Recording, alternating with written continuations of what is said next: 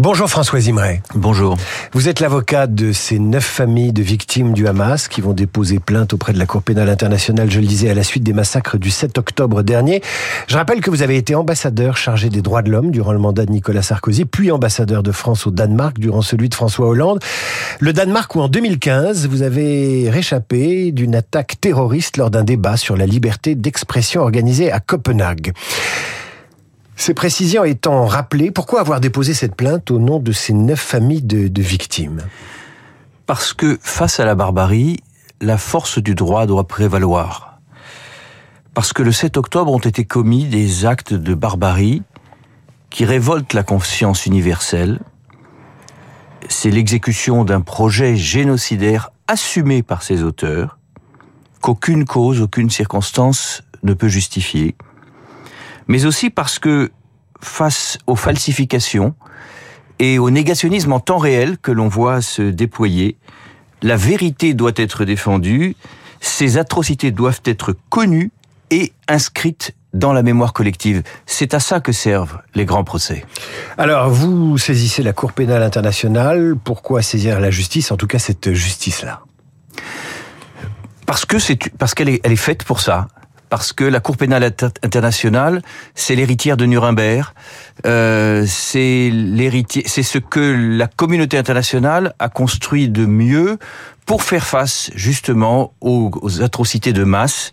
Euh, il y a eu la, le, le, tribunal de Nuremberg, il y a eu euh, les juridictions sur le Cambodge, le Rwanda, euh, la Yougoslavie, et maintenant cette euh, justice des dictateurs et des tyrans.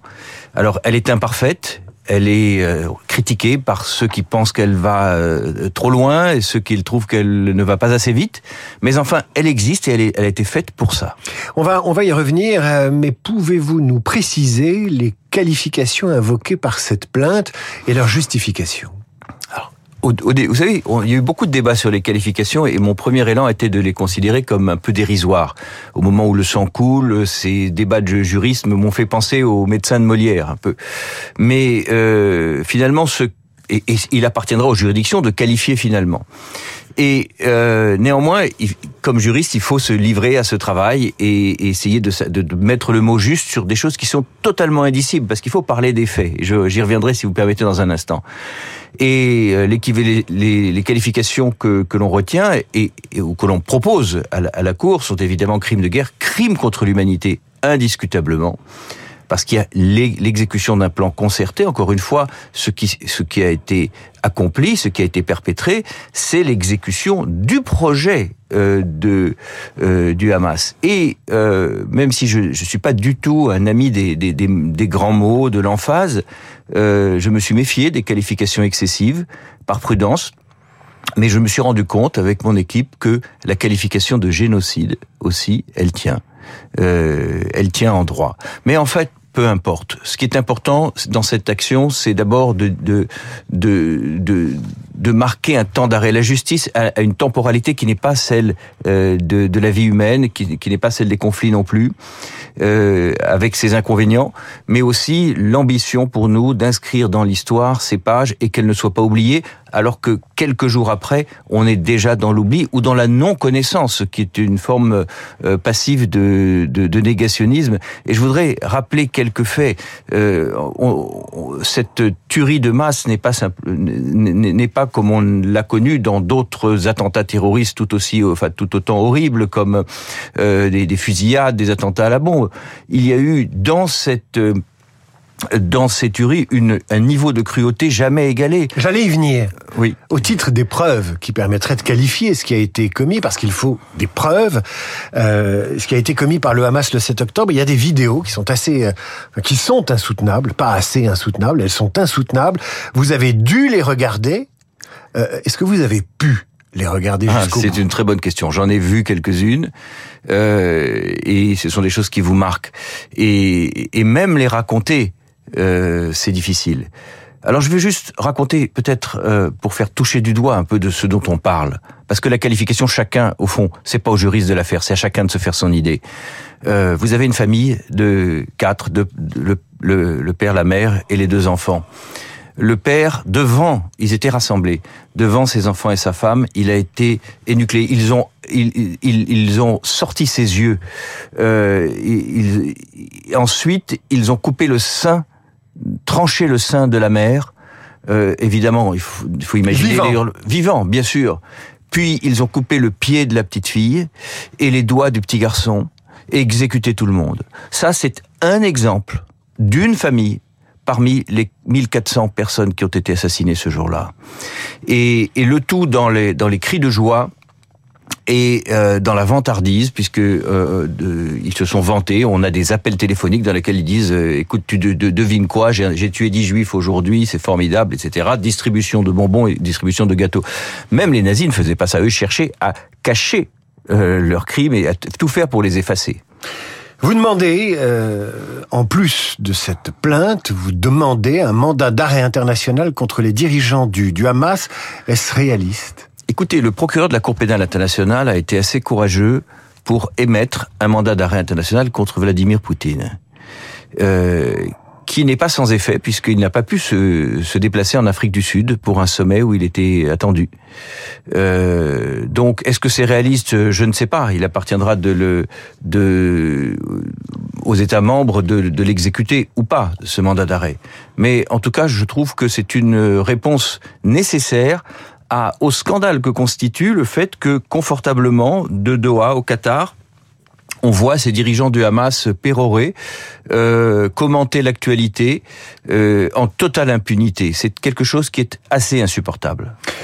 Paradoxalement, vous défendez des familles de victimes israéliennes et pourtant Israël ne reconnaît pas la Cour pénale internationale. Vous avez raison de dire que c'est un paradoxe parce qu'en même temps, Israël, moi je pense c'est même une anomalie parce que Israël est pour beaucoup dans l'invention de la justice internationale euh, à laquelle a participé euh, d'ailleurs aussi euh, Aurélia DeVos, que, que votre invité d'hier, euh, que je connais bien, parce que encore une fois cette juridiction c'est l'héritière de Nuremberg. Elle doit beaucoup aux souffrances, au, au sang, aux cendres et aux larmes du peuple juif, mais aussi aux des juristes juifs, euh, de René Cassin à, à, à d'autres plus contemporains. Et, et vous savez, quand, quand on, on, va en Argentine pour, je pense au prochain Eichmann, pour capturer un officier allemand et le juger en Israël pour des crimes euh, commis en Pologne, qu'est-ce que c'est si ce n'est l'invention de la justice internationale? Donc je suis de ceux qui pensent, et il y en a comme moi dans la communauté juridique en Israël, euh, qu'Israël a vocation, aurait même dû être un des premiers pays à rejoindre la, la, la Cour de pénale internationale. François Zimray, avocat au barreau de Paris, ancien ambassadeur euh, de France en charge des droits de l'homme, et l'invité de la matinale de Radio Classique. Quelles sont les chances de cette plainte d'aboutir? La juste, le, le, encore une fois, le temps de la justice n'est pas le temps de la vie humaine. Euh, si nous faisons cette plainte, c'est sans illusion quant à son effet sur le présent. Encore que, il faut rappeler sans cesse et sans cesse qu'il y a actuellement des otages et des otages français, des enfants. Il y a un garçon qui a eu ses 10 ans il y a quelques jours dans un tunnel de Gaza. On ne sait même pas si ses parents sont encore vivants. Euh, c'est ça la réalité. Et on devrait chaque matin, comme on l'a su le faire dans d'autres cas, ce qui me frappe encore une fois, on en avait déjà parlé, c'est la relative indifférence de ceux dont le métier est d'exercer, de, de, de, de, pousser un cri d'indignation, d'alerter l'opinion publique. Euh, je pense à certaines organisations non gouvernementales, certaines associations de défense des droits de l'homme. Eh bien, ils devraient être aux avant-postes pour nous rappeler chaque matin et chaque soir qu'il y a 250 otages, dont des enfants et dont des Français. Françoise Imray, je recevais la magistrate que vous avez citée à l'instant, Aurélia DeVos, je la recevais hier. Euh, elle avait dirigé, enfin, elle a, elle a, dirigé le pôle crime contre l'humanité du, du, tribunal de grande instance de Paris. Elle disait, il est trop tôt pour parler de crime contre l'humanité ou de génocide d'un côté ou de l'autre. Ça n'est pas votre point de vue elle est, elle est prudente, mais c'est un point de vue de magistrat. Et moi, je suis du point de vue de la, des plaignants.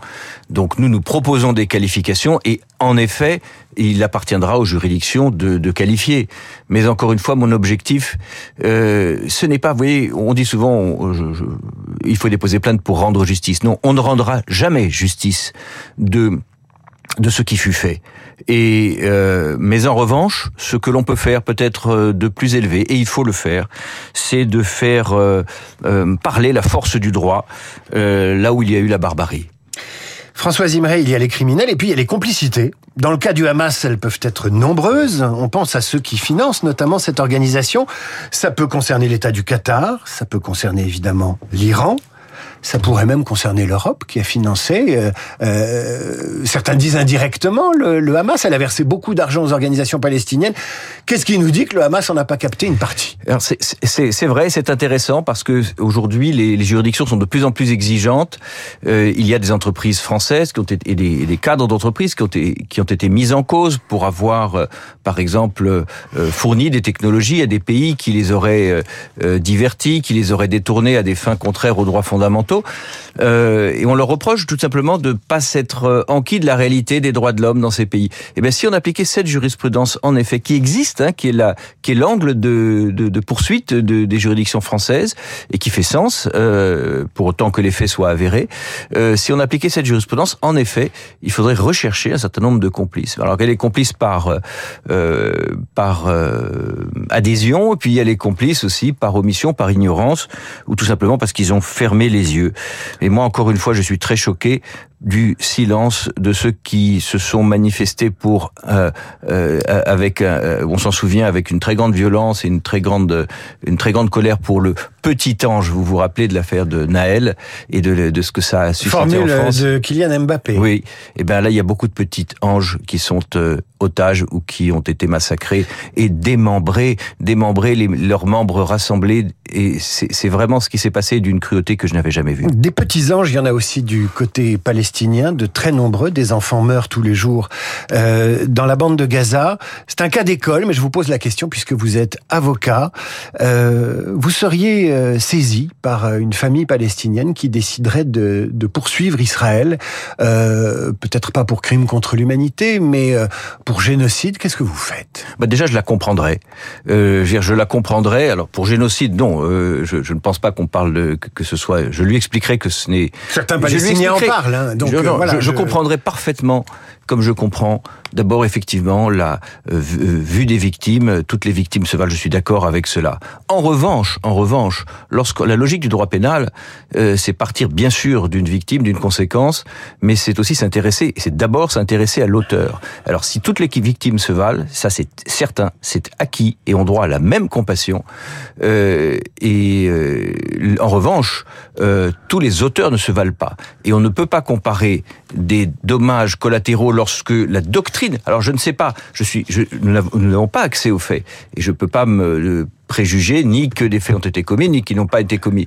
Ce que je sais, c'est que la doctrine d'engagement israélienne, je dis bien la doctrine, elle est d'éviter autant que possible les victimes collatérales. Et certainement pas de les rechercher. C'est d'abord l'intérêt de personne et certainement pas l'intérêt d'Israël. Et, vous savez, j'ai eu une discussion euh, il y a quelque temps avec le procureur général d'Israël. Et il m'a dit, il n'y a aucune chance qu'une cour internationale ne poursuive un jour un de nos soldats, parce que s'il a commis un de tel crime, je serai le premier à le poursuivre. Et on peut tout dire d'Israël, sauf que la justice n'y est pas indépendante. François Zimray, merci à vous. Je rappelle que vous êtes avocat au barreau de Paris, spécialisé dans la défense des droits de l'homme et ancien ambassadeur de France en charge des droits de l'homme, ancien ambassadeur de France au Danemark où vous avez vous-même été exposé au terrorisme puisque vous avez réchappé d'un attentat en 2015. Merci d'être venu parler au nom des victimes sur Radio Classique ce matin. À suivre le rappel des titres, la revue de presse d'Hervé Gattegno, toujours aussi fan des Beatles, et bien sûr nos esprits libres à 8h40, Ruth Elkrief et Jean-Marie Colombani, Classique.